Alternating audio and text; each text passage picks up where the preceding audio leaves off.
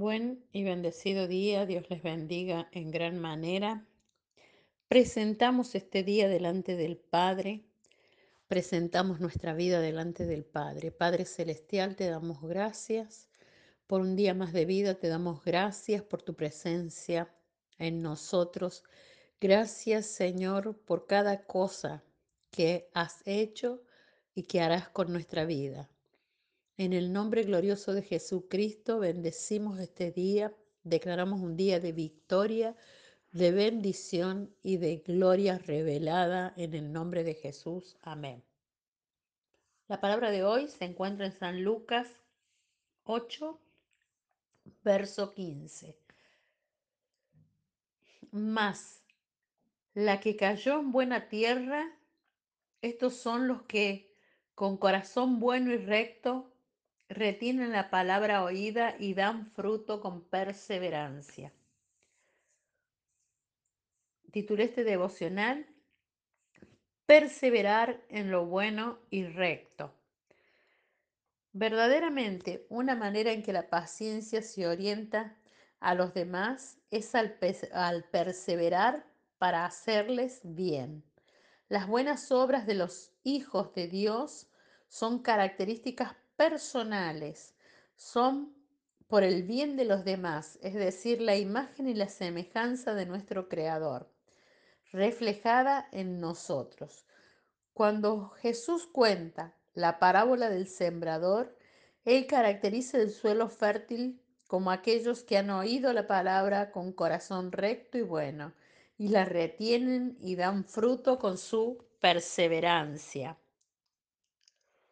Para poder ser perseverantes debemos ser pacientes. La paciencia no solo es un fruto que produce el mismo Espíritu Santo, sino que también nos ayuda a dar fruto por el bien de los demás. No hay una forma de dar fruto de forma genuina y a largo plazo en este mundo caído sin luchas ni obstáculos. La resistencia es el proceso es firmeza y arribar a cosas mayores e imposibles. Servir a los demás es una forma genuina de demostrar que somos pacientes. Cuando servimos a los demás de manera genuina, vamos a tener roces con ellos. Esto implica que vamos a tener problemas en poco tiempo, pero necesitamos la paciencia, siendo esta la virtud del Espíritu que nos ayuda a perseverar en hacer el bien y a no dejar las causas valiosas cuando se presentan las oposiciones. El trabajo arduo y la fatiga. No abandones a las almas, no abandones tu ministerio, no abandones tu matrimonio, persiste en la fe, cree por lo imposible, cree por tus hijos, ama con todo tu corazón.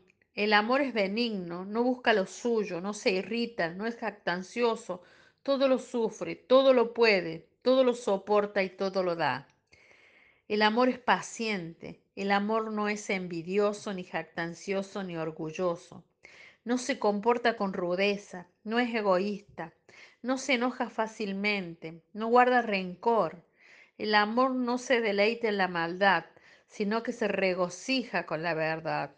Todo lo disculpa, todo lo cree, todo lo espera, todo lo soporta. Vamos a hacer nuestra oración a Dios en este día. Padre Celestial, Señor amado, enséñanos a ser paciente ante las adversidades. Rescátanos para que, lejos de salir afectado por alguna causa, pueda obtener una visión edificadora que me permita salir victorioso en todo sentido. Necesito aprender a esperar en ti para evitar vivir con prisa, nervios o angustia. Siempre obrando en el bien para conseguir la calma, la tranquilidad y la moderación que son requisitos para mejorar mi vida. Quiero ser paciente conmigo, aprender a aceptar y a respetar a los demás en su manera de ser, tener una actitud paciente en la vida, sabiendo que todo ocurrirá a su debido tiempo, como ya lo has previsto. Ayúdame a ser paciente con mi prójimo y la paciencia brote de mí desde hoy y para siempre. En el nombre de Jesús. Amén.